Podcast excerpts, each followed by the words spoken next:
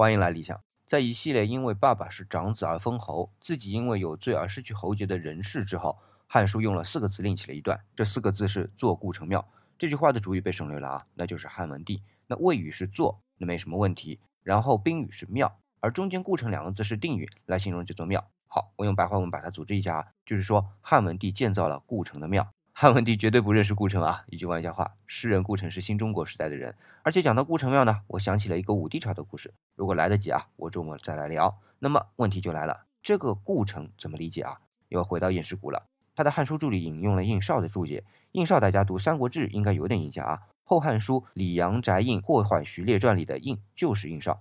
东汉末年的文史大家啊，他解释顾城两个字的时候是说：文帝自为庙，制度笔辖，若顾望而成。由文王灵台不日成之，故曰故城。这段话又是一个坑啊！里边要解释的内容很多，不如这样，等我周末定定心心的来解释这段话。